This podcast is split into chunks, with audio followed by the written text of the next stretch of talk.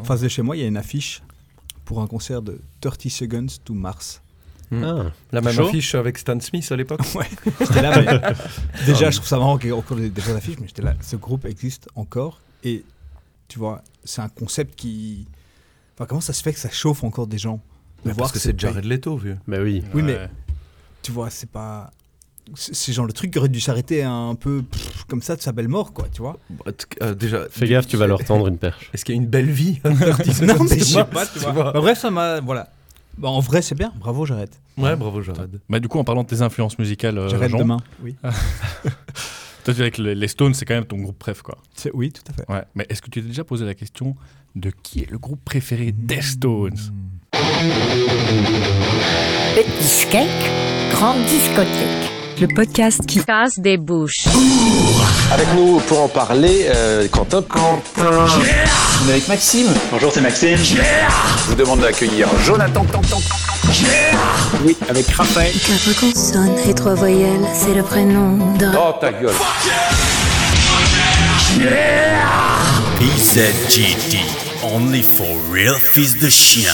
Yeah Salut à tous et bienvenue dans Tisgay Grande Discothèque, le podcast qui vous parle de groupes de musique qui cassent des bouches. Aujourd'hui, on vous parle de défonce de mâchoire ancestrale, des groupes qui ont inspiré les plus grands dans l'art de casser les bouches. Bref, des groupes qui, s'ils n'existent pas, ben ça ferait qu'on aurait tous une dentition encore plus ou moins parfaite autour de la table. Alors, justement, autour de la table, j'ai mes petits camarades, je vais rapidement vous les présenter. Euh, en face de moi, j'ai Kant, le fondateur du Conscious Death Young, un mélange de rap conscient, death metal et euh, de rock à la Neil Young. Ça, ça Euh, chauffe. à côté de lui, c'est Jon. On parle de lui comme le pionnier du post-2014, un style qui mélange tout ce qui est sorti après 2014. En face de lui, c'est Raph, le père du Hams and Roses, le groupe qui mélange hard rock et RB. Et puis moi, c'est Max et je suis en train de bosser sur un groupe de niche-core, mais c'est normal que vous en ayez pas encore entendu parler. Et c'est moi qui ai apporté la bière aussi. Oh, On va oh là, ce oh là. soir, et donc on l'a déjà un petit peu teasé, mais effectivement aujourd'hui on va vous parler de ces groupes qui ont un peu euh, influencé plein de gens et qui sont le groupe favori de, de groupes favoris. Et donc j'ai apporté une classique Ah oui. Zinebier, mais parce que hein, quand on parle de bière bruxelloise, faut pas oublier qu'ils sont là depuis euh, plus de 20 ans maintenant. Euh, et que la Zinebier, c'est peut-être bien quand même. Bah même quand on parle de microbrasserie Ouais, euh, c'est ce que j'allais dire.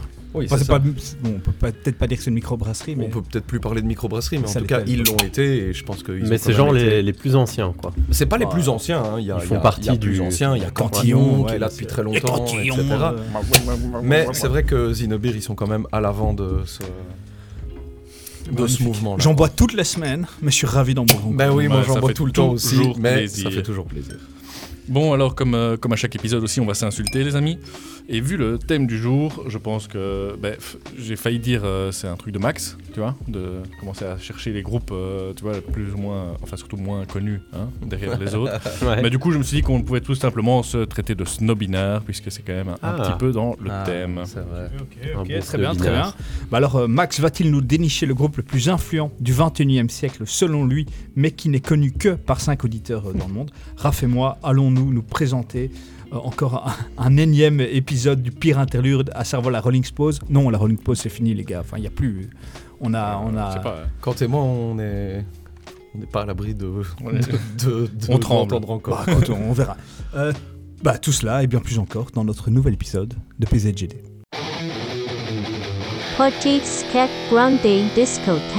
Alors, je sais pas vous les gars, mais moi, euh, une grande partie de ma culture musicale s'est faite en lisant des, ou en écoutant ou en regardant des interviews euh, de groupes que j'aimais bien, que j'avais découvert d'une manière ou d'une autre, euh, pour aller voir, tiens, qu'est-ce que eux disent qui est euh, qui sont leurs Ouais. influences et les choses qui les ont marquées dans la musique. Et c'est ça le concept de cet épisode, c'est de se dire les groupes qu'on entend toujours dont on entend toujours parler, qui font un peu les, les grands noms de, de la des scènes musicales, ces groupes-là sont là parce qu'ils ont eux-mêmes écouté d'autres choses avant et on a essayé de dénicher euh, des groupes qui ont influencé nos groupes préférés et toute une série de, de scènes musicales et de styles musicaux, euh, mais qui ne sont pas nécessairement euh, les premiers auxquels on pense quand on pense au panthéon du rock. Alors, Marc Isaïe est peut-être cancel, mais tu pourrais le remplacer. quoi. Ah, écoute, si- s'il y a des invitations, je peux faire un one-man show quand tu veux. Ce sera garanti sans extrême droite aussi. Ah, parfait alors. Bon les gars, juste préparez vos nuques parce que ça va tabasser.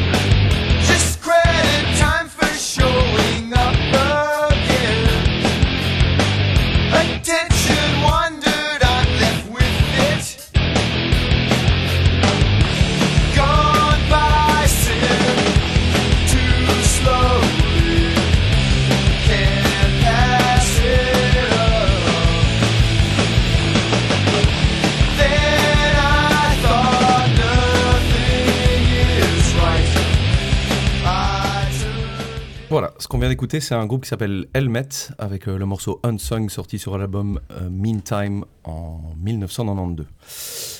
On revient bien plus tôt dans le temps, euh, et je vais vous parler de Page Hamilton, qui est le cerveau derrière, Helmet. Et quand Page Hamilton débarque à New York dans les années 80 pour étudier la musique, c'est pour étudier le jazz. Alors bien sûr, le guitariste originaire de l'Oregon a d'abord commencé à jouer de la guitare lorsqu'il découvre Led Zeppelin, Aerosmith et d'autres groupes de hard rock de cette époque. Mais petit à petit, en étudiant la musique, il découvre le jazz. Et il a l'impression, il le dira en interview, que le jazz, c'est une musique où il y a un vrai langage, là où lui, pour lui, euh, le rock, c'était plus limité. quoi. Il arrive donc à New York pour ses études et là-bas, il va faire la rencontre de Glenn Branca, qui est un compositeur guitariste euh, d'avant-garde, et il va rejoindre son groupe, tout comme euh, Thurston Moore ou Rena- Ranaldo de Sonic Youth l'avait fait avant lui. Euh, et c'est aussi à ce moment-là, justement, en joignant euh, le- l'ensemble de Glenn Branca, qui va découvrir euh, le noise rock, avec des groupes comme les Butthole Surfer, Big Black, ou encore, euh, ben, comme je l'ai déjà cité, Sonic Youth.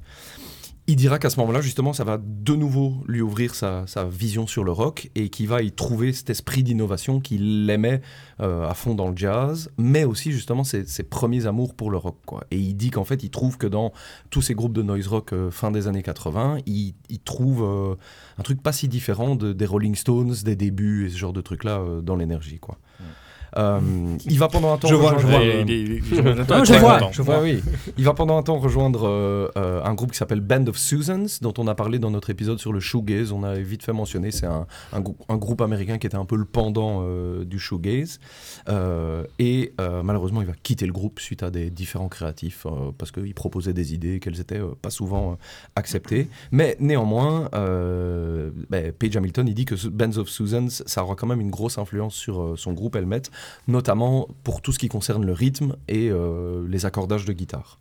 Et donc en 89, ben, après avoir quitté Band of Susans, il monte Helmet.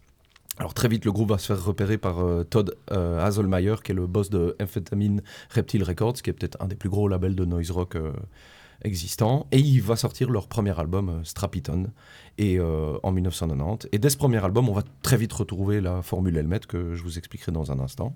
Et deux ans plus tard, ben, sort Meantime, l'album qui nous intéresse aujourd'hui.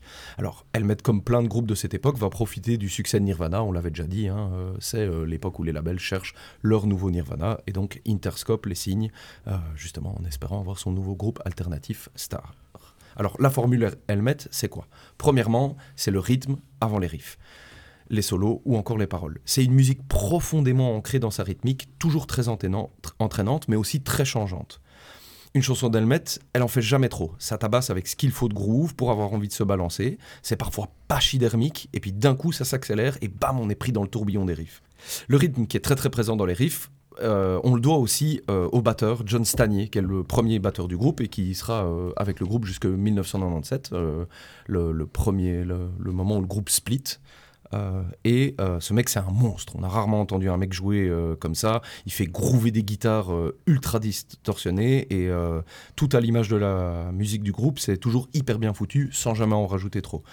John Stanier, c'est un mec qu'on peut retrouver après dans des groupes comme Battles. Le groupe de mat rock un peu euh, dansant. Il a aussi joué dans Tomahawk, qui était un side project de. Ok, mais donc le batteur de Battle, c'est le même que Helmet. Ouais, c'est le même batteur que le- celui qu'on vient d'entendre là, effectivement, euh, pour Helmet. Ouais. Euh, il a aussi joué, donc, je disais, dans Tomahawk, qui a été un des side projects de Mike, Mike Patton de Faith No More. Euh, et voilà, c'est vraiment, le mec est vraiment une brute de chez brute, quoi.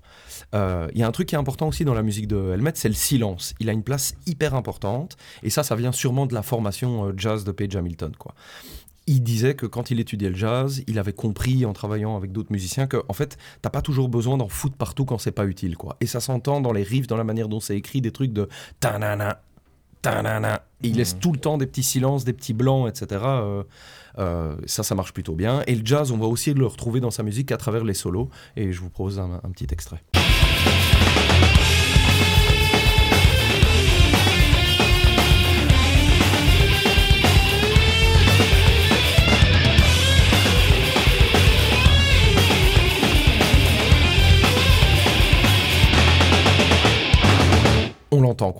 Vraiment un truc là dans le solo. Tu sens qu'on n'est pas dans un solo traditionnel de Ouais. métal ou quoi. Il y a vraiment une autre approche derrière. C'est pas présent tout le temps. Tous les solos sont pas comme ça, mais euh, il se fait toujours bien plaisir sur euh, plusieurs tracks de l'album à se lâcher ces petits solos bien compliqués, euh, très stylés. Et moi, pour moi, ça apporte un plus quoi. Mais alors, pourquoi je, je choisis Helmet pour parler de Your Favorite Band's Favorite Band? Mais c'est parce qu'en fait, sans Helmet, je pense qu'on n'aurait pas vu naître une bonne partie des groupes de néo-metal à tendance plus groovy quoi. Premièrement, pour leur utilisation du drop tuning, c'est-à-dire euh, quand tu accordes des cordes euh, plus basses, et ici euh, c'était en drop D surtout, qui te permet de faire les accords avec un seul doigt, Mhm. et qui permet justement d'avoir un truc plus dans le groove, parce que tu joues qu'avec un doigt euh, sur trois cordes pour faire des accords, ça marche plutôt bien. Euh, et bien sûr que c'est pas les seuls à avoir fait du drop tuning à l'époque, mais en tout cas, eux étaient très célèbres euh, pour faire ça. Euh, et ils ont aussi créé ce truc qui est le pont entre le métal et le rock indé, les musiques un peu plus, plus, plus, ouais, parfois plus doux dans les riffs ou, moins rentre dedans, etc. Parce que oui, les riffs dans Helmet c'est dur, mais il y a quand même une sensibilité, une certaine ch- recherche d'une- mélodie, parfois voire pop presque on pourrait dire, parce que c'est pas genre du métal qui essaye de faire de la mélodie comme on pourrait l'entendre dans des trucs de heavy metal très mélodiques, etc. Ici, c'est de la mélodie qui reste vite en tête, simple, faite à partir de quelques notes, etc. Et il y a des groupes qui le disent, Mastodon, Norma Jean, l'ont dit, nous on a pompé des riffs à Helmet quoi. Et Page Hamilton s'est retrouvé lui plus tard dans sa carrière à travailler avec Linkin Park ou POD ou des trucs comme ça et je trouve qu'on l'entend fort dans ce truc de groove chez Helmet que tu peux vraiment retrouver euh, ailleurs quoi, tu vois. Ouais. Alors Helmet en 97, je l'avais dit, ça s'arrête. Il reprendra qu- quelques années plus tard et les mecs sont toujours euh, bah, euh, hyper actifs. Ils sortent des albums encore régulièrement, etc. Ils ont sorti un album l'année passée, par exemple. Voilà, il fait son petit bonhomme de chemin dans la musique. Le mec fait plein d'autres trucs sur le côté aussi, mais il maintient encore ce groupe actif. Je crois que les membres sont plus changeants qu'à l'époque. On a eu l'occasion de les voir il y a, il y a 10 ans, hein, presque Mhm. hein, maintenant, avec Quentin. Euh, pour la- les 20 ans de, l'album qui suit ici, euh, Meantime, qui s'appelait Betty. Et c'est euh, la claque euh, sur scène, vraiment, c'est dingue quoi. Ah, ils, jouent, ils jouent encore ensemble? Ben, alors Le là, c'était avec un line-up euh, complètement différent Ouais, du ouais. line-up de l'époque de l'album. Mais lui, il maintient le groupe encore Ok, en vie. c'est le- ouais, lui c'est là, la- ça, c'est lui la tête du groupe et ça a toujours été lui. Mmh, quoi. Même à l'époque euh, 89-97, euh, il y a des membres qui ont changé et lui, c'est le membre constant du truc. C'est ça. Mais en gros, c'est ça.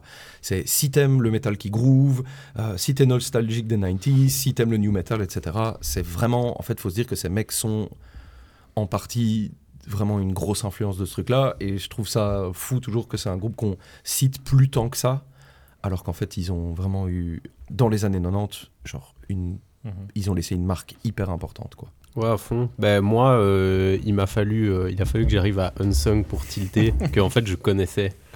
Euh, Ah bah oui, parce que Unsung est... Radio X. Radio Radio X, X. non, j'étais à Saint-Andreas évidemment. Et du coup, euh, et du coup, je me suis dit mais quel plaisir évidemment, d'abord. Mais euh, non, moi je trouve que ouais, comme comme, enfin, je suis d'accord avec tout ce que tu as dit, ça, ça s'écoute assez facilement. Euh, je me demandais un peu justement qui étaient leurs héritiers et moi les premiers noms qui me sont venus, bah c'était plus des trucs euh, des contemporains, donc je me suis dit non, faut qui, qui 10 ans plus tard, quoi. Et là, moi, j'avais aussi. euh, bah, un des premiers noms que j'ai eu, c'était POD, donc c'est marrant que t'en parles, parce que qui est pas un groupe non plus qui. Enfin, moi, en vrai, à part, à part deux chansons, je, que je connais pas grand chose. Ouais, mais c'était un peu big en Mais- vrai. mais il y a Quand quelque on était chose ado, qui- moi je me souviens que POD c'était un nom qu'on pouvait Mhm. citer comme on parlait d'un Korn, d'un Linkin Park ou un truc comme ça quoi. Et qui et en fait, je trouve que tu as un peu ce truc, comme tu dis, c'est c'est en même temps, tu as, ce côté assez lourd, mais qui reste, je pense, euh, qui, peut se faire écouter un peu par tout le monde. Tu vois, tu t'imagines pas un groupe euh, de l'enfer derrière. euh, tu, tu sens que c'est costaud, qu'il y a du muscle et tout, mais ça reste super accessible et, euh, et ça marche. Ouais, quoi. et parce que bah, il crie, alors il crie sur pa- pas mal de morceaux dans le chant, mais il y a plein de moments où il chante aussi. euh, ouais, Ouais. D'ailleurs, euh, enfin moi, il y a plein de moments où ça, ça peut même faire penser à des mélodies que les Foo Fighters peuvent avoir euh, Ouais. Mhm. deux ans plus tard, enfin plutôt trois, quatre ans plus tard. Tu Ouais, vois. ouais, c'est ça, bien Et sûr. en fait, ça s'entend à crever, quoi. Moi, c'est c'est ça qui m'a beaucoup plu. Après, je connaissais, c'est con parce que c'est le seul album que je connaissais vraiment bien. Après, euh, du coup, ça m'a donné envie de réécouter Ouais. les autres. Bah, après, en vrai, ici, j'en ai choisi un pour en choisir un, mais en vrai, ça se tapait un peu entre les, les- les quatre albums euh, euh, de, de cette période-là. J'ai pris le, le plus connu, mais en vrai, enfin, on l'a vu ici, j'ai pas non plus axé ma chronique autour de l'album parce que euh, c'est pas. euh, je voulais surtout parler d'Helmet, le groupe, avant de parler de cet album. C'est pas cet album-là qui a tout révolutionné, c'est Helmet, le groupe, qui a tout révolutionné, quoi, à travers toute sa carrière. Parce que dès le premier album, tu retrouves déjà tout ça, en fait, Ouais. dedans, quoi. Et ouais, ce qui est cool, c'est que tu l'as super bien expliqué, c'est la, la, la retenue euh, hard. Enfin, tu vois, la retenue, mais en. en- tu, tu sens qu'ils ont, ils en ont toujours un peu sous la pédale, mais en même temps, ça tabasse. et- Enfin, franchement, euh, c'est impossible d'écouter ce truc sans hocher la tête. ils en foutent, ils en foutent jamais trop, quoi. Tu vois, c'est vraiment un groupe qui en fait jamais trop, et c'est ça le- la force aussi, je trouve, là-dedans, quoi. Ouais, à fond. Ouais, ouais, pareil, j'adore. euh, et euh, moi, j'adore le côté groove, euh, tout en tabassant à fond. Et effectivement, je suis d'accord que c'est cette influence que tu retrouves dans, dans plein de métal des années 90 et de la fin des années 90, et Ouais. puis particulièrement dans, dans le new metal. Et qu'est-ce que j'aime bien là-dedans? Et et il y a aussi, je trouve, le, ce côté très assez badass, assez tabasse. Et en même temps, euh, tu as, beaucoup de mélodies, c'est ce qui fait, je pense aussi, que, que, Ouais. que c'est très écoutable. Bah, ça reste gentil en fait. Ouais, le, chant, costaud, ça le chant est, est- est assez euh, accessible dans, dans le bon sens du terme. C'est Mhm. pas, c'est effectivement pas un truc euh, ultra agressif. euh, c'est pas du growl, c'est pas des, des trucs comme ça. Et dans ce sens-là, c'est vrai qu'on sent, enfin, tu, tu sens l'affiliation avec tous les groupes de, de rock. Par exemple, effectivement, dans les Foo Fighters, tu as cette, euh, cette influence entre des moments qui tabassent et en même temps, c'est très pop et c'est très très mélodieux. Et donc, ouais, c'est un groupe, euh, pour moi, c'est un gros classique. euh. Et alors, il y a un groupe dont Helmet, c'est vraiment le favorite band. c'est un groupe qui s'appelle Wrong. Je vous invite à aller écouter. C'est du copier-coller Ah ouais. Ça déchire, ça défonce. C'est vraiment hyper bien. On les avait vus aussi avec Quentin. C'est hyper cool. Ouais. Mais eux, c'est vraiment genre. Tu pourrais vraiment dire, tiens, c'est un album d'Helmet que j'ai jamais entendu. C'est vraiment genre la même formule, mais ça, c'est hyper bien fait, quoi. Petit Skek Grande Discothèque. Alors, je vous emmène dans un cabinet de curiosité anglais qui a été visité par euh, énormément de groupes, mais qui sent euh, mauvais le pub.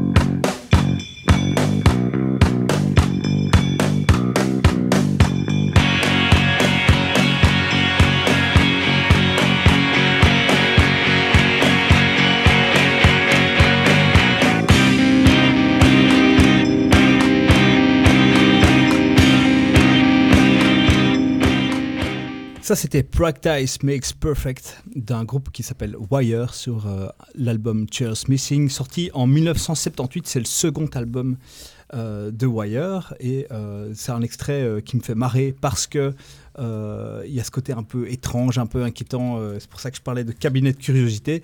Et aussi parce qu'il est à la fois représentatif de l'album et à la fois pas du tout. Je vais vous expliquer pourquoi. Donc Wire, c'est un groupe de rock britannique originaire de Londres. Au début, donc un ou deux ans avant, ils commencent avec un son bien punk euh, avec leur premier album qui s'appelle Pink Flag. Et euh, d'ailleurs, en fait, ils ont été euh, pas mal associés à la première vague de punk anglais avec cet album-là.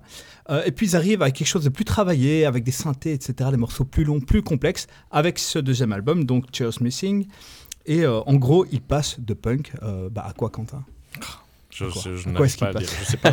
Quand tu Qu'est-ce qui vient après le Qu'est-ce qui vient après le punk ne sais Bah, pas. bah, le comment est-ce qu'on- post-punk. comment est-ce qu'on pourrait euh, trouver un nom original pour ça Bah, on l'a trouvé déjà, le post-punk. Mais donc, euh, voilà, j'ai choisi ce groupe. Snobina. Là, tu fais ton snobina. Exactement. J'ai choisi Trois ce groupe saisons. parce que ces dernières années, euh, bah, comme euh, depuis euh, environ tous les 10 ans, euh, depuis la fin des années 70, euh, il y a une sorte de revival euh, du post-punk. Euh, moi, c'est un truc que j'ai bouffé à pleines dents euh, avec plein de super bons groupes euh, dont je vais vous parler tout de suite.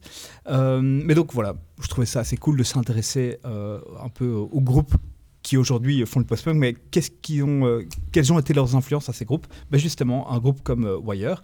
Parmi les groupes euh, ultra connus euh, qu'on cite souvent allez, comme influence post-punk, il y a Joy Division, Television ou Success and the Banshees, mais assez peu Wire, alors que c'est quand même un gros, gros bazar. Euh, Aujourd'hui, ben, il y a des groupes qui déchirent, comme euh, Shame, Fountain DC, Idols, euh, Proto Martyr, Out ou même Ice Age qui, euh, qui citent Wire comme, comme influence. D'ailleurs, il y a plein d'autres groupes super bien qui citent Wire comme influence, qui ne sont pas des groupes de post-punk, comme par exemple R.E.M., Fugazi ou même Franz Ferdinand. Ils ont un style, donc Wire, il y a un style un peu parfois déconcertant, en tout cas sur cet album. Euh, et surtout euh, bah, pour l'époque, en fait, c'est pour ça que ça a beaucoup marqué. Ils ont essayé de repousser un peu les limites, surtout au niveau de l'expérimentation, et donc les limites dans le punk et du rock en général. Il y a un côté à la fois chaleureux, mais aussi glacial dans les arrangements.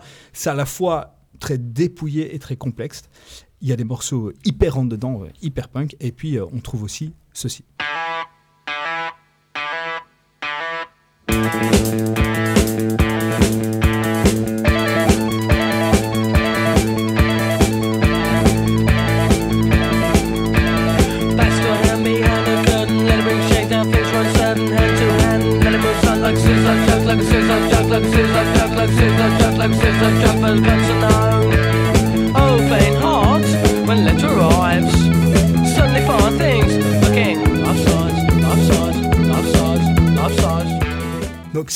Pour ça que ça a été une claque à l'époque. Imaginez, c'est un groupe, euh, on attendait un, al- un album de punk et ils sortent un bazar avec des, chansons comme ça. Euh, et donc, euh, et ensuite, ensuite aussi parce que c'est, comme je l'ai dit, c'est un énorme terrain d'expérimentation cet album. Il y a vraiment plein d'autres styles, plein d'autres genres. Il y a même du noise. Moi, ce que j'aime particulièrement dans cet album, c'est la combinaison entre des guitares un peu brutes, pas trop travaillées, et des plein de couches de synthé qui sont qui aujourd'hui sonnent un peu ringardes, mais qui à l'époque, à, à mon avis, moins, mais qui il y a quand même ce truc de on se fait chier à mettre des synthés, mais euh, on ne sait pas vraiment jouer, c'est pas c'est pas des grands virtuoses du synthé quoi. Et puis les synthés de l'époque n'étaient pas les synthés euh, auxquels Ouais. on a accès aujourd'hui. quoi. Aussi, et donc ça donne des, des- franchement des pépites comme euh, ceci.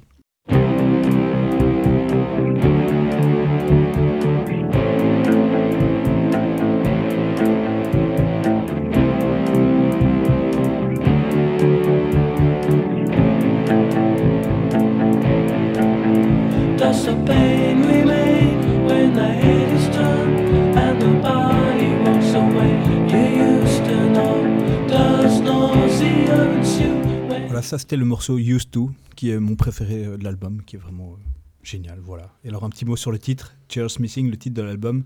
Euh, donc c'est euh, littéralement les, les chaises qui manquent, mais c'est Mhm. plutôt une expression d'argot anglais. euh, c'est l'équivalent de on n'a pas les- toutes les frites dans le même sachet. quoi. Ah ouais, ok. Voilà. Bon. Allez, bon, commençons, ok, ok, commençons ok, par le, le protagoniste Euh, de cette histoire. Il y a des trucs que j'aime bien dans l'ensemble. Ça, voilà, c'est tout, tout, ce- tout ce qu'il y a dedans est ce que euh, il y, a- il y a ce que je trouve chouette. Qu'il va dire? Non, il y a ce que je trouve chouette et il y a ce que j'aime pas dans le post-punk, Mm. c'est tout, tu vois. C'est le côté parfois euh, très euh, anticlimatique, euh, tu vois. euh, Ça ne veut rien dire, très-. Si, ça veut dire que c'est un peu euh, euh, sur une même intensité, tu vois. Euh, pendant, pendant toute la chanson, il n'y a pas un moment où, Ah où une énergie se dégage. euh, euh, Il y a ce côté très répétitif euh, parfois qui, qui me saoule. Donc euh, voilà, après, euh, c'est- c'est c'est un style auquel j'accroche pas. Et y a, mais il y a, y a des, des bons morceaux, effectivement. Used to, euh, j'aime bien ça.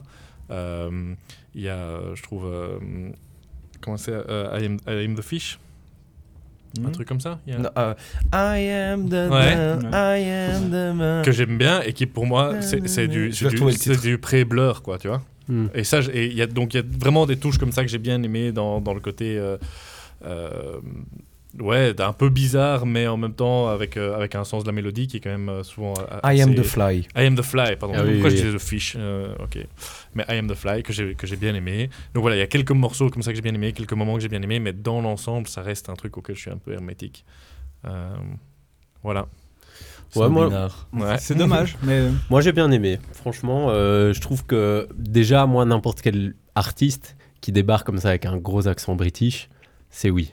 Je trouve qu'il y a, tu t'es direct dans une vibe, c'est, enfin n'importe qui, hein, tu prends un, un gars de la scène hip-hop d'aujourd'hui qui vient avec cet accent, il, f- il fait toujours plaisir, je trouve. Mm.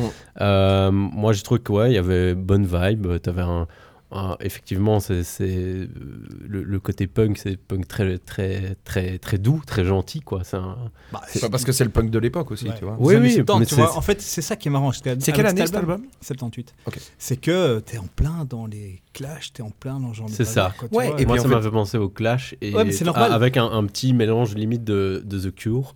Je trouve qu'il y avait même Parce un que petit la côté un peu. Ouais, tout à fait. Mais c'est un peu le truc où tu te dis euh, bon, oui, c'est c'est la même période, c'est le même pays, c'est enfin d'office. euh, euh, mais mais tu avais un côté très. tu sais, généralement quand on dit, moi je me souviens que j'avais un peu ce souvenir quand j'étais plus jeune, quand tu parlais de métal ou de hard rock ou de punk, t'imaginais automatiquement des trucs très trash, tu vois, très violents. Et où là, bah, quand tu te dis, bah ouais, ça c'est du punk, t'es loin de l'image que. Post-punk. Oui, pardon, Ouais. post-punk. Euh, t'es loin de l'image que t'as vraiment du, du, du- du punk. euh, Et parce vois. que la ref à l'époque, c'est les Sex Pistols. Oui, évidemment. ouais, ouais. Quand on parle de punk. C'est Mais ça, non, moi j'ai passé un bon moment. Je me suis dit, c'est un groupe pour le coup que je connaissais vraiment pas du tout.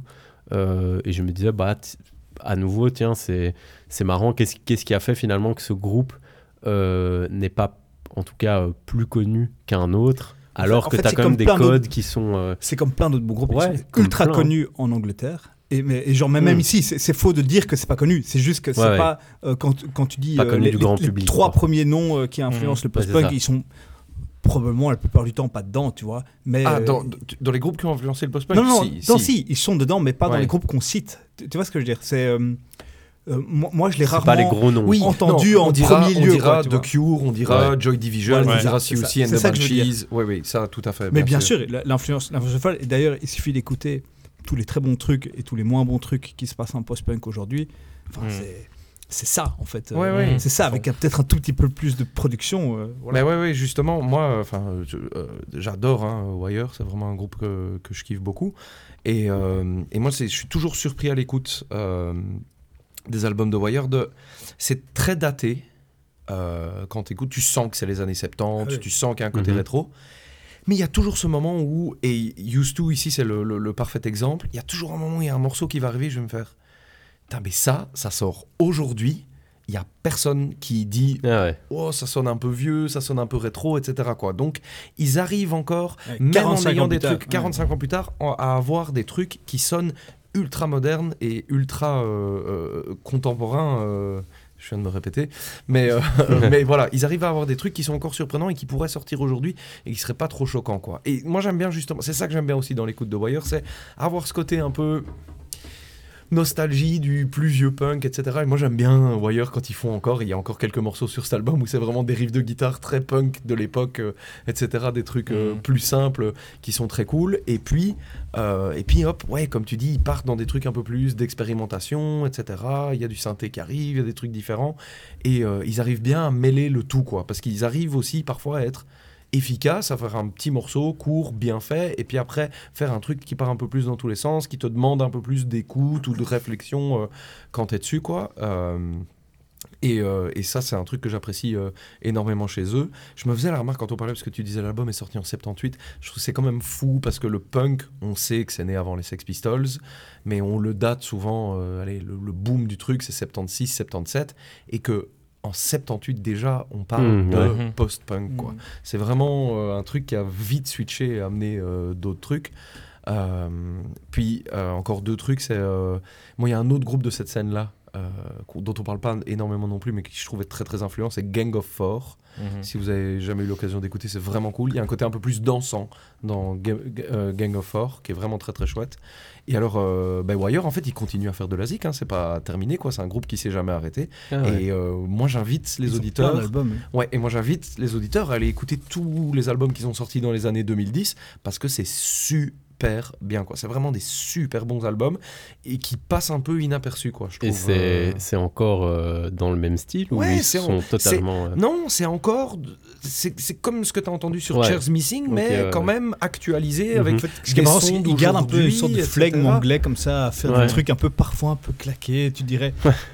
Peut-être que les, les techniques d'enregistrement aujourd'hui sont meilleures, mais dans les albums plus récents, tu as aussi des trucs parfois très peu produits et très peu. tu sais, Mhm. Tu te dirais, euh, ok, ils ont foutu un micro au milieu de la pièce. Mais, cool. mais, mais, ouais, mais les albums restent super. Enfin, franchement, c'est des- j'ai l'impression que tu sais, c'est un groupe qu'on va un peu classer comme c'est un vieux groupe. On va dire, bah, les albums un peu classiques, c'est Pink Flag, Cheers Missing, euh, 187, je crois, qui est un su- euh, le- le- le- celui après Cheers Missing, etc. On va parler de ces albums-là. Mais en fait, il faut pas oublier que ces mecs font de la très bonne musique encore Ouais. aujourd'hui.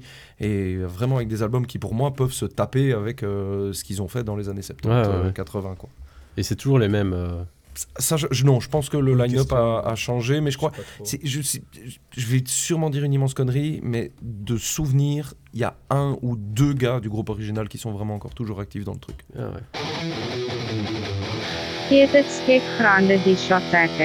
Bon, les gars, je vous ferai une confession, hein, c'est la Zinebir. On la connaît tous, franchement. J'ai rien Que préparé. dire? Brasserie de la Seine. Tu veux pas lire un truc qui est sur C'est l'étiquette quand même? C'est une pale ale. Voilà, ça je peux vous Mais le dire. attendez, les gars, euh, je sais que tout le monde la connaît, mais est-ce que c'est une raison pour que Jean ne nous donne pas la facture? Bah, C'est vrai ça Bah ouais. Qu'est-ce qui est pas ça Facture à 5,8 Mais ouais, voilà. Et c'est est juste- bien. C'est un classique. Et on peut pas avoir Voilà. une petite promesse quand même? Ah, non, il n'y a rien sur cette étiquette. moins pu préparer la promesse. On nous Quelle- promet. Quelle soit, une elle est tenue. C'est ça qui est Ouais, important. voilà. De- si, on nous promet The Brussels People's Ale. Ok, c'est une belle promesse. Pour moi, c'est promesse tenue, quoi. Écoute, passons directement à la suite parce que c'est l'heure. ouais, Ouais, c'est l'heure du quiz. Ah non, c'est pas l'heure du quiz.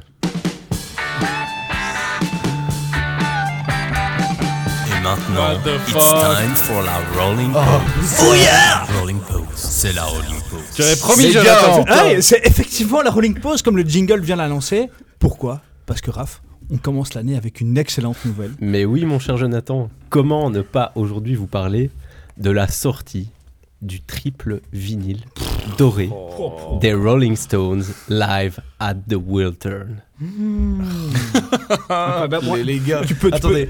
Bah, bah, bah, racontez, expliquez Oui, un bien peu. sûr, tu peux nous en dire plus. Donc, Live at the Wilter, ça se passe. euh, en... Ça se passe où d'abord? Alors, bah, ça se passe à, Las Ve- à Los Angeles, pardon, Ouais. au, au Wiltern Theater, qui est donc, euh, comme son nom l'indique, un théâtre à Los Angeles, un petit théâtre. Les, places étaient, étaient assez limitées.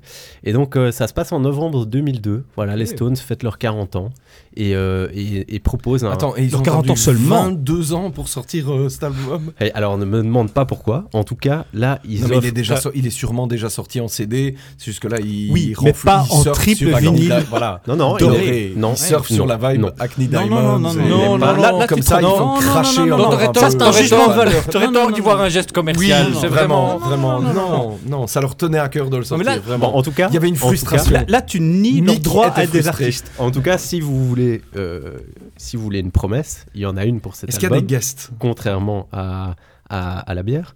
Euh, donc, on nous promet euh, un set riche en rareté dans ce cadre tout à fait intimiste. Voilà. Donc, Si ça- J'espère qu'on entend bien le cadre sur le vinyle en tout cas, parce que Ouais. c'est important. pour Oui, mais- alors c'était évidemment aujourd'hui, c'est clairement à considérer que c'est pour les, les fans hardcore qui n'avaient pas pu se procurer la place pour vivre ce moment en live, tu vois. Et donc aujourd'hui, ben voilà, on aura cette chance. 22 ans plus tard, hein, Alors, deux ans. la- pour question la que- modique somme de sûrement un bon 60-70 balles Attends, attends. plus. Attends, attends. La question que Max et Kant se posent, c'est quand? Quand est-ce que ça sort? Eh bien, ça sort le 8 mars prochain. Bon, donc euh, pour bien commencer le printemps. Euh, donc voilà. euh, Allez, ben, j'espère Bah- qu'il sort en CD, comme ça on le recevra peut-être à Noël. tout à fait. Mmh, donc le 8 mars prochain. Il Et, viendra euh, rejoindre mon CD cellophané euh, des Stones. Je commence une collecte. mais ça deviendra collector. hein. Garde-le bien, c'est le Regarde-le bien. Euh, mais donc voilà, excellente nouvelle en, en attendant bien sûr la tournée. Bah, Écoute, merci Raph. Avec Bon. plaisir, mon cher bah, Jonathan. Bon, maintenant, c'est le vrai moment. Ouais, maintenant c'est l'heure. Oh, vieux. C'est Que se passe-t-il de la mini Guns N' Roses. La minute. Attends, Max. Attends. Dis-nous Attendez. tout. Attendez, les gars. Non, mais attends. Attendez. S'il te plaît, Max. Explique un peu, parce qu'il y a La, une la démarche. minute Guns N' Roses. Les gars, attendez. Parce Les gars, que vous chauffez ça. là. Attendez. tout Non, mais les gars. le début de saison, tout fin 2023, vous nous bassinez avec cet album des Rolling Stones. Mais vous avez passé sous silence. Vous n'avez rien dit. Un Mais truc- rien. Rien. Pas un mot. Raph, c'est ton groupe préféré. Pas un mot sur ce morceau.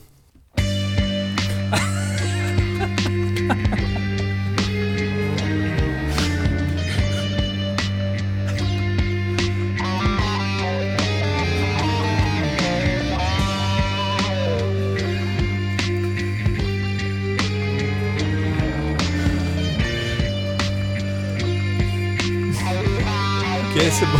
Je crois que j'ai- Non, non, il faut le chant.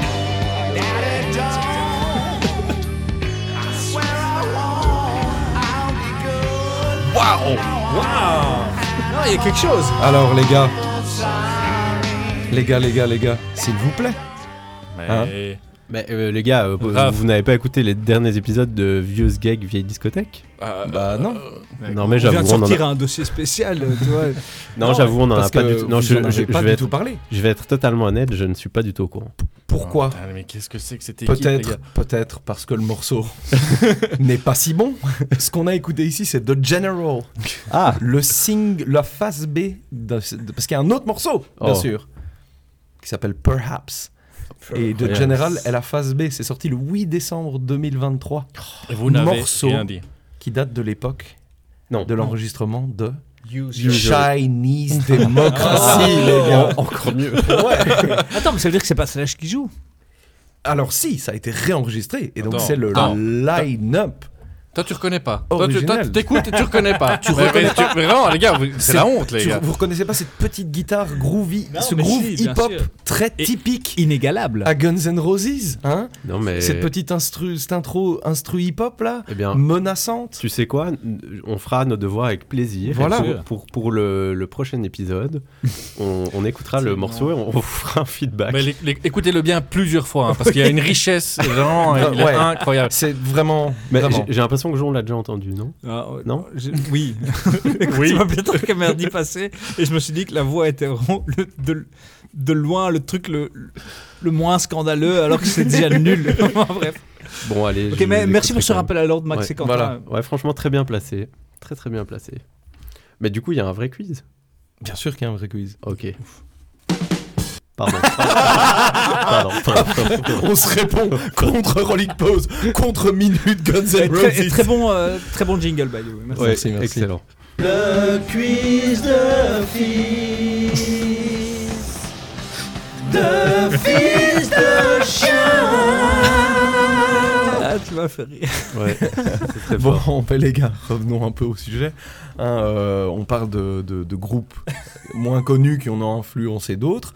Et en fait, il y a un, un truc qu'on retrouve aussi, c'est qu'il y a plein de morceaux très populaires qu'on connaît qui en fait sont des covers. Et donc, je vous ai préparé un petit blind test tout simple. Ce que je vous demande de trouver, c'est pas le nom de l'artiste original, bien évidemment, parce que il Ouais. est souvent pas très très connu. Mais je vous demande de trouver derrière la cover quel est le, le- le titre euh, très très connu qui s'y trouve. Il y a trois extraits. C'est parti.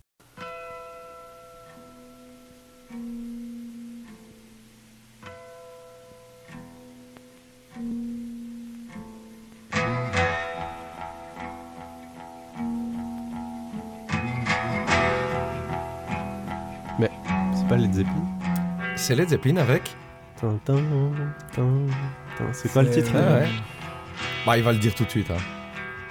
Dazed and Confused. Dazed and Confused, bravo, effectivement. Bien joué. Donc en fait, euh, Putain, Dazed and Confused, c'est un morceau original de Jake Holmes. Et euh, bah, Page, euh, hyper fan du morceau, Ok. euh, l'a retravaillé pour en faire une version euh, de Led Zeppelin. Avant que tu continues, qu'est-ce qu'on gagne? Oh, tout- toute ma gratitude. C'est- pas mal, c'est déjà bien. Voilà. Très bien. Une belle poignée de main. Tu sais quoi, le gagnant gagnera une belle Bah, poignée de main. Magnifique, je prends. Voilà. Enfin, ou Raph en l'occurrence. En parlant de gagnant aussi, je rappelle que Quentin euh, Ouais. a un choix de Ah thème oui. d'épisode. Ah ouais. Ah oui Ouais. C'est marrant ça. Qu'est-ce que je, je suis encore en train de me tâter? Je vais vous annoncer ça bientôt. Pas de problème. Très bien, très bien. Eh ben, on écoute le suivant.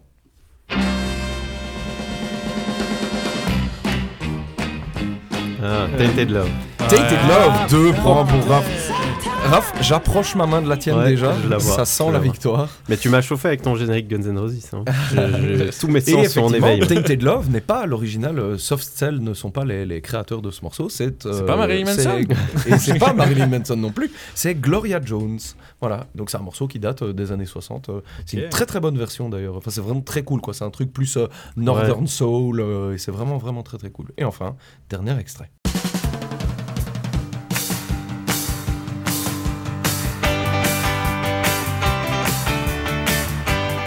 Non. Ah, euh, ah, I for the low. I fought the low. and the low one. Effectivement, morceau bah, qui est très connu pour avoir été interprété par les, Les Clash. euh, qui ici, on écoute la version de Bobby Fuller 4. euh, mais euh, qui n'est pas la version originale, originale du morceau. C'est la, la version qui a popularisé le morceau, mais la vraie originale, c'est euh, d'un artiste qui s'appelle Sonny Curtis and the Crickets. Mais donc, Wow. euh, concrètement, là, pour une fois dans ma vie, je vais gagner ce quiz et je vais gagner une poignée de main. Ouais, Waouh. Bah allez, je la, je la- quoi je la prends volontiers. je, je te trouverai un truc euh, pour un, un futur épisode. Merci, vieux. Mais ça me fait quand même plaisir. Attends, si tu veux, je prends une photo de la poignée de main, je la mettrai sur le Oui, réseau. s'il te plaît. C'est encore mieux. Attends, ne bouge pas. Et voilà. Ah non, on fera une, on- on fera une meilleure photo, quelqu'un prendra une photo. de. Très bien. Petit Skek Grande Discothèque. Bon les gars, vous avez tous plus ou moins compris que mes sentiments sont mitigés pour le post-punk. Mais est-ce que vous connaissez mon amour du proto-punk?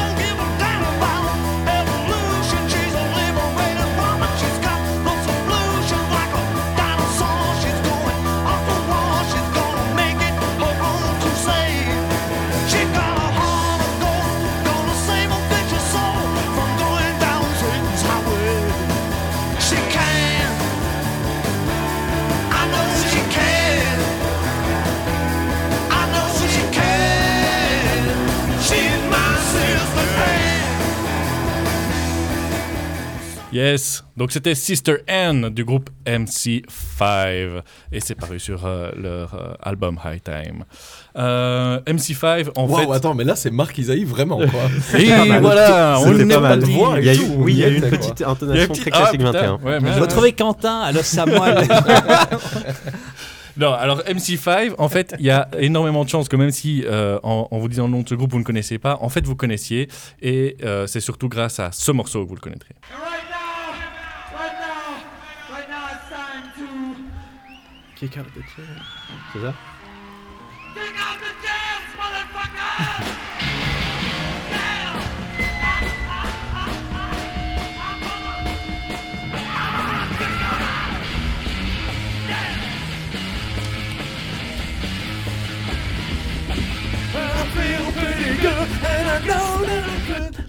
Voilà, donc ça c'était Kick Out the James. C'est en fait un morceau euh, évidemment hyper connu euh, qui est paru sur leur premier album sorti en 1969, qui est un, enregistrement en fait de live.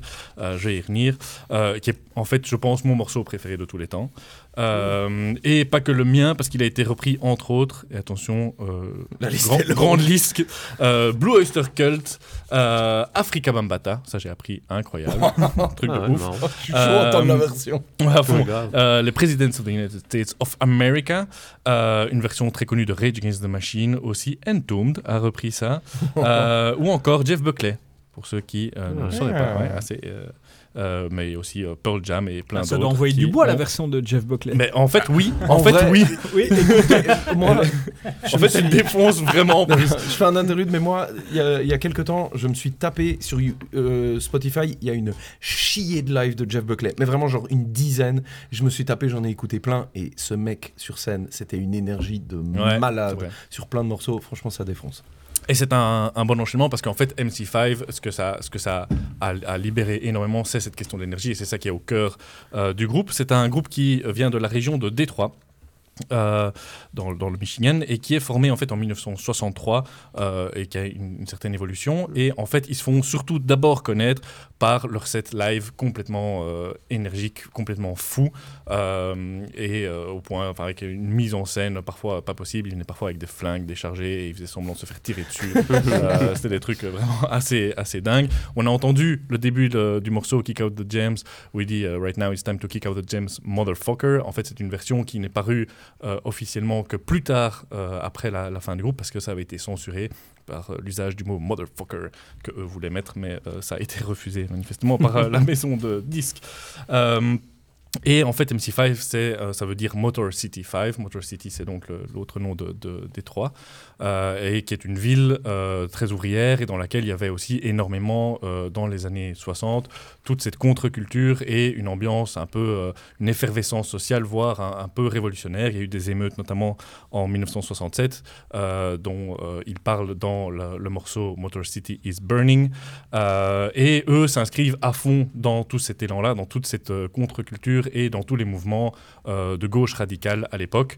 Euh, ils sont notamment très proches de euh, quelqu'un qui s'appelle John Sinclair, euh, qui était un, un mec euh, complètement radical et qui, avec qui il traînait beaucoup, qui lui a fondé un truc qui s'appelait le White Panther, les White Panthers. Bah ouais, c'est ça, j'allais dire, c'était c'était des potes au Black Panther. Ouais, voilà. Et en fait, ouais, l'idée derrière ça, c'est de dire en fait les Black Panthers, c'est trop cool, ils ont trop raison, il faut faire la révolution, etc. Et on a besoin de ça pour nous, les, les, les jeunes blancs qui ont envie de, de faire la révolution, quoi. Et en fait, dans ce sens-là, ça préfigure tout à fait White Riot de, des Clash, qui est en fait exactement la même chose. C'est-à-dire Mhm. qu'il y a des émeutes euh, emmenées par euh, la communauté noire contre les injustices raciales et sociales, et les Clash écrivent ce morceau en disant en fait, on a besoin de ça aussi. euh, il faut que les blancs aussi se réveillent et, et s'agitent, quoi. Donc c'est vraiment tout à fait le même, le même état d'esprit. Euh, et donc, en fait, en 1968, ils enregistrent le live dont est issu le premier album. Euh, c'est un live complètement énergique, complètement dingue, qui est vraiment super. Ils sortent un autre album qui s'appelle High Time, beaucoup plus rock'n'roll, euh, en, en 1970, et High Time, euh, dont, dont je vous avais mis euh, euh, l'extrait Sister euh, en 1971. Ah non, Et du coup, parce que t'as dit, ils ont sorti un album qui s'appelle High Time. non, le, pardon, le deuxième album s'appelait Back in the USA, qui est un titre complètement à la con puisqu'ils ne sont jamais partis des USA. Euh, mais- et, et puis en 1971 sort High Time, et après ça, en- en- ils vont splitter et, et se séparer définitivement.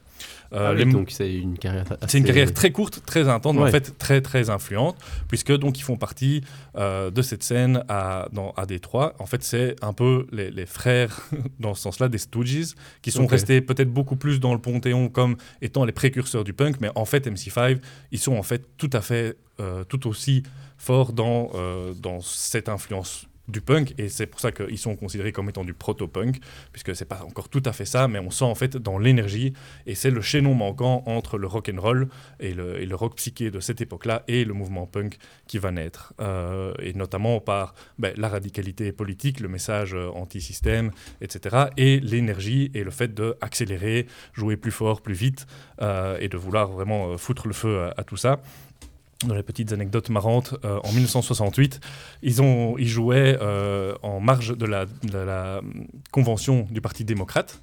Euh, Mhm. C'était à l'époque des grands, grands mouvements contre la guerre au Vietnam, notamment. Et donc, ils arrivent là et c'est complètement le bordel, là, les flics qui, qui vont finir par disperser la foule, etc. Et en fait, il y avait plein de groupes qui étaient censés jouer pour toute une journée de concert, mais il n'y a aucun autre groupe qui est, qui est venu, à part Neil Young, mais il n'a pas pu jouer parce que c'était trop le bordel. Et donc, eux ont joué pendant presque 8 heures d'affilée sur scène devant une foule de, jeunes agités. Euh, voilà, c'était un peu pour euh, situer les personnages. Euh, donc, euh, ce qui est vraiment incroyable, c'est effectivement cette énergie euh, et euh, aussi le fait de dire, en fait, ils, commencent aussi à casser les codes, ce qui se fait déjà pas mal à l'époque, mais ils, ont, ils vont piocher plein d'influences et il y a notamment un morceau, le dernier morceau de l'album, Skunk, qui est vraiment super chouette et qui a une intro de batterie qu'on va s'écouter qui est mythique.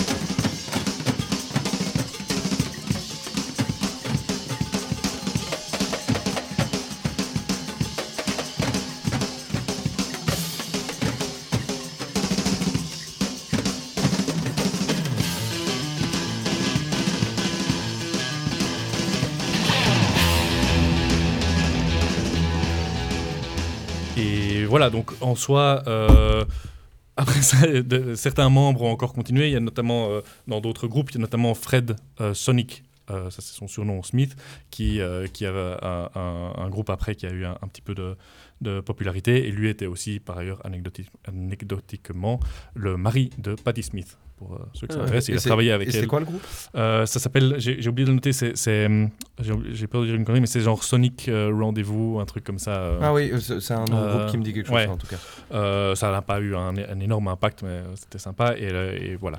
Pourquoi? Pour moi c'est un, groupe important Parce que c'est un groupe qui a vraiment euh, influencé toute la vague punk, toute la vague euh, euh, de, musique énergique qui, va jusque-là, et qui a aussi influencé ben, tous ceux qui voyaient dans la musique aussi un moyen de, ben, s'engager politiquement, d'en faire passer des messages, etc. Donc dans ce sens-là, c'est vraiment les pères, euh, très clairement, de groupes comme les Clash ou de groupes comme Rage Against the Machine, donc voilà, ce qu'ils assument Ouais. euh, totalement, euh, puisque Tom Morello euh, ne tarit pas d'éloges sur MC5, euh, et a d'ailleurs invité Wayne Kramer, qui est un guitariste du groupe, dans son podcast, puisque Tom Morello a un podcast, pour ceux qui ne le savaient pas. Ah. Il y a, euh, Un collègue.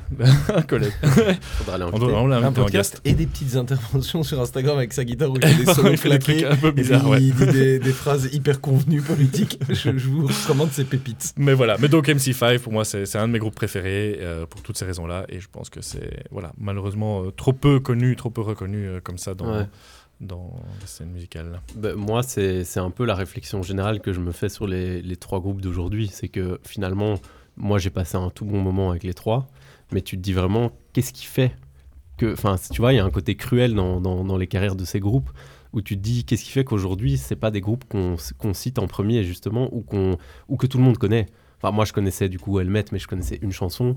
Euh, là, c'est vrai que je connais Kick Out de James, mais globalement, c'est ces trois groupes que des, noms qui reviennent pas comme tous les grands noms de, de- du, du Ouais. classique du, du rock, etc. Après, Et- ici, c'est pas non plus des groupes qui ont genre eu pas de succès et, et très Non. dur Non, mais dans tu- leur carrière, etc. Enfin, je mais tu dire, te dis euh, qu'ils ont mais- quand même tout pour faire partie de ces, ces gens dont on parle aujourd'hui. euh, euh, Je crois que c'est ça qui leur donne un aspect culte aussi. Ouais, à fond. Tu vois Il y a le côté, euh, ces trois groupes cultes aussi parce que euh, c'est pas nécessairement les premiers euh, qu'on cite. Quoi. Non, c'est plus, des- ça devient du coup plus un peu un truc de, pas de connaisseur, mais c'est, voilà, il faut être plus qu'initié pour, pour pouvoir les connaître. Disons qu'il faut être un tout petit peu plus qu'initié. Ouais, c'est ouais, pas non plus, il faut pas euh, ma- mal nous comprendre. C'est pas du tout genre des groupes, euh, des petites pépites inconnues. C'est pas du tout Non, ça. non, bien sûr. Mais c'était pas le but. euh. L'idée ici, c'était vraiment d'aller chercher des groupes qui sont moins connus et qui pourtant Ouais. ont été très influents de groupes très très connus, quoi. Clairement. Bah ouais, ça déchire. hein, enfin, tu vois. C'est moi, c'est- cette intro de batterie. C'est incroyable. Non, mais même la pêche qui se dégage, euh, la pêche brute, quoi. J'adore. Mais c'est ça, La en pêche, fait. si- la pêche brute, si tu veux vraiment avoir la pêche brute de chez Brut, il faut écouter le premier album qui est un enregistrement live qui est, le, qui est ultra, ultra brut à ce, à ce niveau-là. Un peu moins riche musicalement, à mon sens. C'est pour ça que j'ai pris celui-ci, mais, mais Ouais, mais moi, bon, il est super chouette ce premier album, mais du coup, moi, c'est toujours la, un peu la, un mix entre qualité sonore et tu sens qu'ils sont, c'est moins euh, au point que, Ouais, que ouais. ce- que celui-là, évidemment, mais oui, il y a une À belle fond. pêche aussi, quoi. Ouais, bah moi ça c'est mon, mon VZ euh, VD que j'aime quoi, tu vois. C'est ça quoi, quand on parle de, de vieux Ah, tu viendras me voir à euh, Los Samuel. Dans mes vieux groupes des années, euh, on explique la rêve de Los Samuel, où, où on laisse les gens dans le doute et s'informer. Juste tapez Marquisaï au Samuel et puis vous aurez. Tapez euh, Quentin Van Balen, Marquisaï au Samuel et vous aurez la balle. Mais en gros, euh, enfin ouais, non, moi c'est ça mon le, le, le- allez, le, le, le rock des années 60, 70. Bah oui, clairement, MC5 c'est le genre de truc euh, qui me plaît et qui me parle à fond quoi. Euh, rien à dire de plus que c'est vraiment un classique. Bah si, allez, si je fais mon snobinard, Ah, moi je trouve que tu aurais tort de ne pas le faire, Max. les morceaux sont parfois un peu longs. Tu vois, il y a des, des morceaux qui, qui tirent un peu à 4 Sister N, elle fait bien six Bah, Ouais, elle a une ça. outro, donc c'est le premier morceau de l'album et elle a une intro, une outro quand même en rien à voir, Ouais. qui dure hyper longtemps. Ouais, avec une espèce de- Mais puis même au-delà de ça, il y a des morceaux qui passaient, il y a pas mal de morceaux qui passent la barre des, des, des, des 4 minutes. euh, et parfois, je, je- Ouais. pour des trucs un peu, tu sais, euh, blues, euh, Ouais, blues rock comme ça, rentre dedans, bah, c'est bien, mais là, je t'ai pas- peut-être pas obligé d'avoir ce quatrième couplet, man. Tu vois, genre, tu t'aurais pu t'arrêter, ça aurait rien changé à mon morceau. Voilà, ça c'est le, le seul truc que je dois reprocher, mais sinon, non, c'est c'est vraiment excellent. Petite skek grande discothèque. Bon, la bière. Gagnons du temps parce que c'est validé. Je déteste.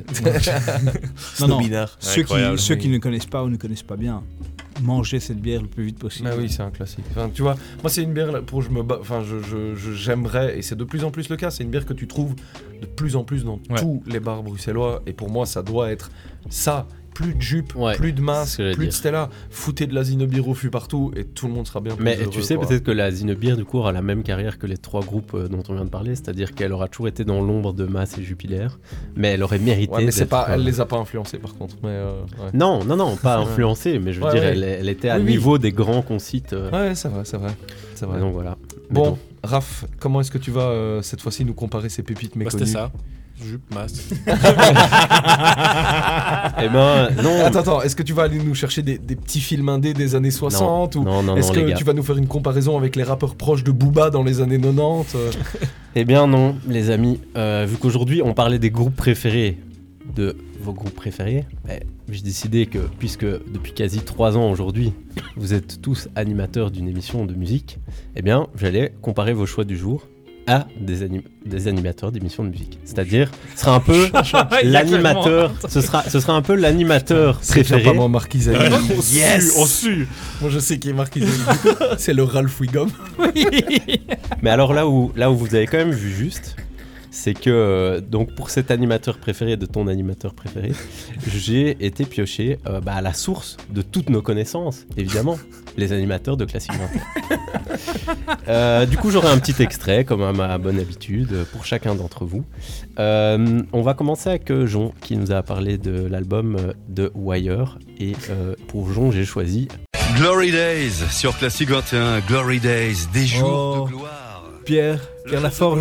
Non, euh, presque. Non, euh, euh, Eric. Eric Laforge, pas Eric Laforge, oui. voilà. Alors, Euh, ben, ce bon vieux Eric Laforge, hein, RIP, c'était Ouais. un animateur qu'on aimait bien, qui avait une bonne vibe, et euh, c'était toujours un plaisir de l'écouter. Mais moi c'est celui que j'écoutais le plus, ouais, parce que Bah voilà. j'écoutais Classic 21 à mon premier boulot la journée. Et lui Le matin ou l'après-midi. Ouais, c'est ça. Et lui, faisait beaucoup la journée, et du coup c'est celui que j'ai le plus écouté, je pense. Bah, qui était du coup un très chouette animateur, avec qui tu as eu l'occasion de bosser, même, je crois, Jon. euh, Tout à fait, lors de Ouais, Euh, bah merci Raph. mais avec touche. plaisir. Alors, euh, Quel lien avec Wire? Par contre Non, mais tu te rends bien compte qu'il fait pas d'effort avec ça. Non, mais sais. rigolo et Non, il nous trouve, c'est il nous trouve des petits extraits et puis il se marre. Voilà, La dernière fois, il a fait lâcher des insultes avec une IA. Je fais des guillemets avec mes doigts. oui, alors euh, là, c'était déjà. Parle, parle bien de Déjà, Greta. parle bien de Greta.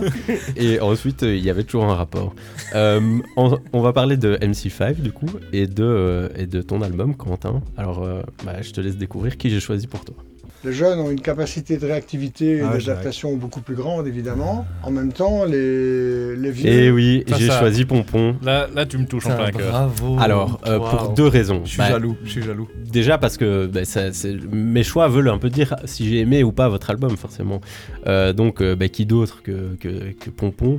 Un vrai régal, hein, on s'en lasse pas. Et c'était aussi un peu peut-être l'occasion de, de teaser son grand retour parmi nous. On lui en a pas encore parlé, Ouais, mais peut-être qu'il l'apprendra euh, Ouais, s'il mais- écoute cet épisode. Jacques, si tu nous écoutes, on est chaud de refaire l'épisode qu'on avait dit qu'on allait faire avec Avec toi. toi, ouais. C'est-à-dire, on, on Non, débarque. On dirait, on Ah, dirait. tu veux déjà Ouais, dire ce que non, mais Non, mais on. Spoil pas. Je t'appelle. Ouais. On s'appelle, on s'appelle Voilà. Jacques. Euh, et enfin, on va terminer avec le tien, Max, de Helmet. Euh, Pas moi. C'est Harry Potter avec le choix magique. pas Marquis, pas Marquis. allez, je te le donne. Je vais vous parler donc de la rencontre que j'ai eu l'occasion de faire avec Guillaume. C'est son prénom, n'est-ce pas Leader de groupe dit Vous l'avez pas C'est le moment. vous, vous allez la voir. 21 Rocks with Pierre Guyot. Oh. Pierre Guyot, merci. Ça sort bien. Ouais. Ouais. Bah, Pierre Guyot, les gars, quand même, une autre voix légendaire, Ah hein, ouais, qui nous envoyait toujours des gros sons et qui nous accueillait quand même chaque fois avec son mythique Ami du soir et de la guitare.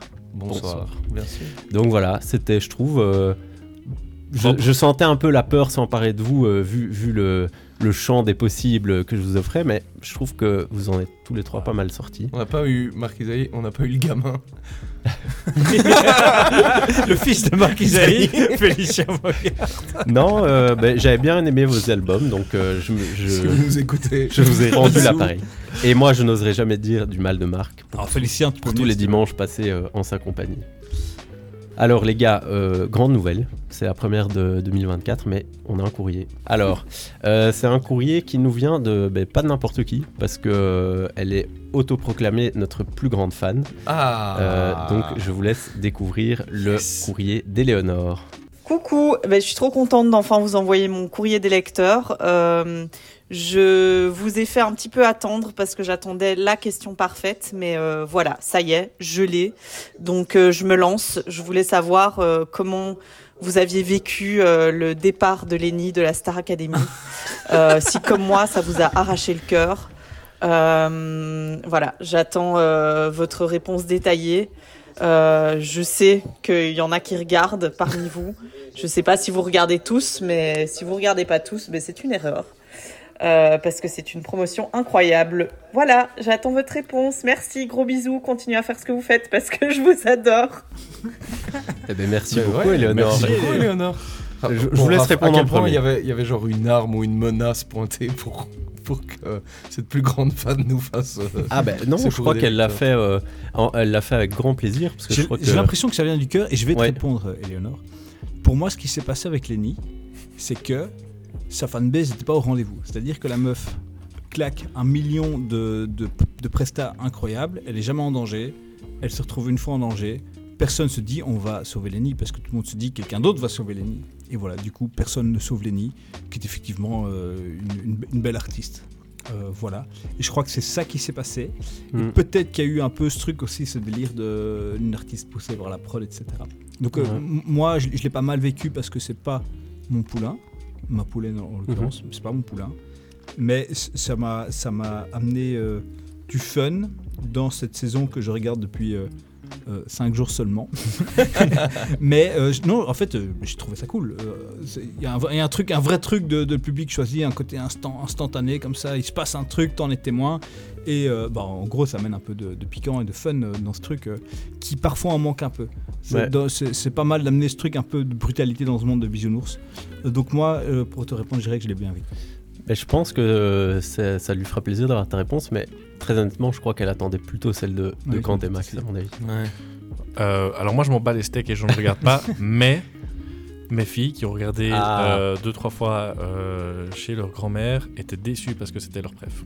Ah, Ouais. Et alors moi je suis plus team euh, cuisine moi pour la télé-réalité. Je suis un, un grand Cuisine fan- Ah, ouais, des ouais. Masterchef et tout Ouais, mais euh, et Philippe Etchebest, hein, Ouais. beaucoup moi, euh, cauchemar en cuisine et tout, c'est vraiment genre mon. Cauchemar en cuisine, c'est incroyable. T- Top Chef, j'attends la nouvelle saison là avec impatience. j'ai cru que t'allais me dire team euh, d'un candidat de la Star Ah non, non, non. Et non, là, non, là, tu- là, Et Starac, pas du tout, euh, pas du tout. Et là, j'ai découvert une autre émission avec des gens qui se rencontrent pour la première fois alors qu'ils parlent euh, depuis des mois, euh, parfois des années, Ah euh, oui, par en Internet. ligne. Ouais, et, euh, et à chaque fois, il y en a un qui a un sac, euh, un secret un peu à avouer à l'autre. et là, dernièrement, c'était une pépite. Il y avait un gars, il avait une vision du couple moderne. Et donc, il voulait être en couple avec la meuf, mais quand même pouvoir aller voir ailleurs.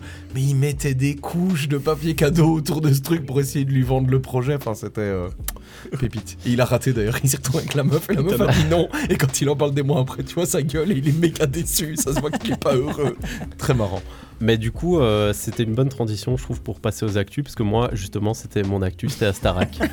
Euh, parce que je, je- je rejoins euh, notre chère auditrice pour Oh, vous dire bravo. que je trouve que c'est une saison formidable. Moi, déjà, l'Astarac, ça- c'est mon adolescence. Et donc, c'est la, la petite Madeleine de Proust de, euh, de, de cette fin d'année 2023, début d'année 2024. Et je trouve qu'il y a eu vraiment, cette année, ils ont fait une... Enfin, je veux dire, moi qui regarde pas souvent la télé. Il y a toujours Nikos? Ouais, il y a toujours Nikos. Et je trouve vrai. que c'est. Il y a une- toujours Kamel Wally? Non. Ah. Et je Non, trouve. Alors, Coach alors ça Joe. vaut pas la peine. Et Je- Armand euh, Non, non, alors ils sont revenus, ils sont revenus pour une semaine spéciale nostalgie, et euh, figure-toi que pour être totalement honnête, c'était très marrant de les revoir, mais c'est des gens qui je trouve ne passent plus très bien en télé. Parce que euh, moi je suis un grand fan maintenant. de George Alain Jones, Oui, oui, mais oui. qui est vraiment genre. Qu'on a pu voir il y a pas longtemps dans, dans, euh, dans LOL LOL. qui sort, ouais. Ouais. Mais euh, non, en fait, euh, je vais pas m'éterniser dessus, mais je trouve que ça, ça a vachement changé par rapport à l'époque, mais en bien. C'est-à-dire que ça reste de la télé-réalité évidemment, mais je trouve que c'est bah, déjà la génération qu'ils ont, ils sont tous méga bienveillants et c'est jamais trop à. t'es à l'eau- Enfin, Un peu trop bienveillant quand même. hein. peut-être, mais franchement, je trouve que ça fait du bien parce que tu t'as, t'as plus ces trucs de télé-réalité comme il y avait Ouais, quand nous on était George jeunes. Alain Jones casse une porte par exemple. Ouais, voilà. Qui- mais qui était quand même très très drôle. Qui était quand même très très Et drôle. moi j'ai une petite anecdote avec ça, je fais rapide, mais. Non, moi, mais vas-y. c'est Star. Academy. C'est ton actu. c'est Non, j'en aurais une après, mais Star Academy quand ça démarre. Non, parce que j'ai une actu intéressante. Star Academy, quand ça démarre, euh, on avait 12-13 ans, un truc comme ça. Ouais, C'était ouais. tout début de première secondaire, hein, je pense, ça. un truc comme ça. Et en fait, euh, moi, euh, mes parents payaient pas la redevance télé à l'époque. Et donc un jour, mon père a peur qu'on se prenne des amendes. Il prend la télé, il va la foutre dans la cave de ma grand-mère. Et toute ma première secondaire, zéro télé à la maison. Ah ouais. Et c'est le début de Love Story et de la Star Academy. Et je faisais semblant de regarder. Ah Et donc, quand les gens disaient, je disais ouais ouais j'ai vu, ouais ouais ouais. Je rajoutais jamais d'informations à la discussion, mais mais genre euh, j'acquiesçais sur tout ce qui était dit pour pas passer pour un ringard qui a pas la télé mais c'est vrai que moi, je me souviens qu'en première humanité aussi, on m'avait expliqué ce que c'était avant que je le voie. Et je me souviens qu'on m'expliquait, ils sont enfermés dans un château et on les filme tout le temps. Et dans ma tête, j'étais là, attends, attends, c'est quoi ce truc? Ça a l'air fou. Et puis évidemment, tu t'imagines tout un truc de dingue. Et quand tu finis par le voir, c'est bah, c'est ce qu'on connaît tous aujourd'hui. Mais je trouve que c'est vrai que, bah, au final, nous, on avait vécu, euh, on avait vécu les. Ouais, les débuts de la télé-réalité, un peu. Ouais. Enfin, en tout cas en, en francophonie quoi. Et donc voilà. Ben, merci en tout cas pour ce courrier. Et Mhm. euh, Mais attends, parce qu'on c'était ton on- actu, on n'était ouais. plus dans les courriers. Mais on était, Ah oui, c'était oui. un peu un entre-deux. C'était le ça bridge. va, ça va. Bah, moi, mon actu, c'est Pierre de la Starac. Vraiment Vraiment Non. Euh, je- par contre, c'est mon poulain. Non, non, mon actu, c'est euh, bah, un très bon groupe que j'ai découvert, il y a 2-3 mois. Euh, Cougs. Euh, avec euh, Alors, alors, album tu Non, Cougar. Si tu nous l'as envoyé comme ça Oui. aussi sur WhatsApp, c'est Cougar. Oui, le le groupe. s'appelle Cougar et leur album s'appelle Cougs. Il y a de quoi se planter, mais c'est vraiment. C'est tout bon. Euh, écoutez, euh, c'est du. Je sais même pas. Ouais, c'est du noise rock, Ouais. veine un peu Jesus Lizard, mais C'est vraiment très bien. remodernisé. Et... Voilà. Enfin, Comme. Max a dit, mais écoutez. Euh, moi, c'est une BD, euh, c'est une, une vieille BD que j'avais lue à l'époque, mais que j'ai reçue à Noël et que je suis en train de relire. Non, non, c'est moins rigolo. c'est Gaza 1956 euh, de Joe Sacco, qui est un, Ah, un auteur oui, de BD oui, oui. reportage. C'est vraiment super bien et c'est vraiment voilà, très intéressant. C'est euh, de BD fort. reportage Ouais. C'est ça que t'as dit? Ouais. Je, je Ouais. connais pas du tout le terme. Ouais, tu sais, comme Guy Delisle, là, euh, tu vois pas, chronique Non. de. Enfin, je sais plus comment ça s'appelle, mais. Mais donc quoi, c'est expliquer un sujet en BD quoi. Ouais. Ouais. Un docu BD. Ouais, c'est ça. Ah marrant, je connaissais pas du tout. Ouais. Euh, puis moi, euh, ma reco, c'est euh, en lien avec euh, notre bon ami euh, Greg de Exage Records. Parce que. euh, Ah, j'ai cru le Marshall. Au moment où. au moment où. Au moment où, où sortira cet épisode, euh, ça fera déjà maintenant euh, quelques semaines que- qu'est sorti le premier album de Warm Exit, euh, un groupe bruxellois de, de post-punk. Et euh, J'ai écouté, c'est tout bon. Franchement, c'est vraiment très sympa. Euh, voilà, là on enregistre un peu à l'avance, mais euh, moi je vais aller les voir peut-être demain soir euh, en concert. Euh, mais en tout cas, l'album est vraiment cool. euh, Allez-y. Bah, franchement, moi je l'ai bien écouté 4-5 fois déjà cet album. ouais, ouais, il- pareil, je l'ai écouté deux trois fois, il est très chouette. Bon, ben euh, je pense qu'on a tout dit pour. Yes. Bah non, il y a deux trucs qu'on n'a pas dit, Oui. parce qu'on n'arrête pas d'oublier de le faire Ah, depuis le ouais. début. Les gars, on a un Instagram et on doit le dire au début. Et ça serait tout bien. Ça, c'est ça. Deuxième chose, les 5 étoiles, balancez de ouf. Et enfin, dernière news qu'on aurait clairement dû vous dire en début d'épisode. Donc si vous êtes encore là maintenant, profitez-en. Mais les gars, le samedi 3 février, il y a la chance de faire un vrai premier meet-up si vous voulez venir nous voir.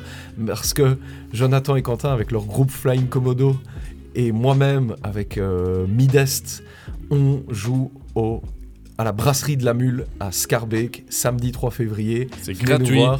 ça va être C'est bien. un peu une soirée euh, PZGD, parce que Ouais. euh, voilà. Parce c'est que même Raph sera là. Et Même Raph, Raph sera a fait là, le ouais. choix de ne pas voir la finale de la Starac Alors j'allais le dire, j'allais le dire. pour venir au meet-up. pas, j'allais pas, pas dire ça, mais j'allais préciser effectivement que vous aurez face à grosse concurrence parce que ce sera le soir de la finale. Ouais, mais t'inquiète, parce que si tu veux, on fait des reprises de la Star Et Raph sera là, ça va être Est-ce que, magnifique. est-ce que vous faites une choré? Oui, Max mais bien sûr, bien sûr. Kamel à sera là. Bien sûr, c'est mon maître, Kamel Wally. Ben, euh, je vous voilà. invite à venir nombreux du coup euh, à ce formidable on aurait tellement dû en parler en début d'épisode. Merci Pour à- ceux qui écoutent jusqu'au bout, euh, merci euh, de venir. Bah oui, et merci à tous de nous écouter. Merci à la MJ, le gay pour l'accueil comme d'hab. Et vous fait des gros bisous. Ciao Ciao.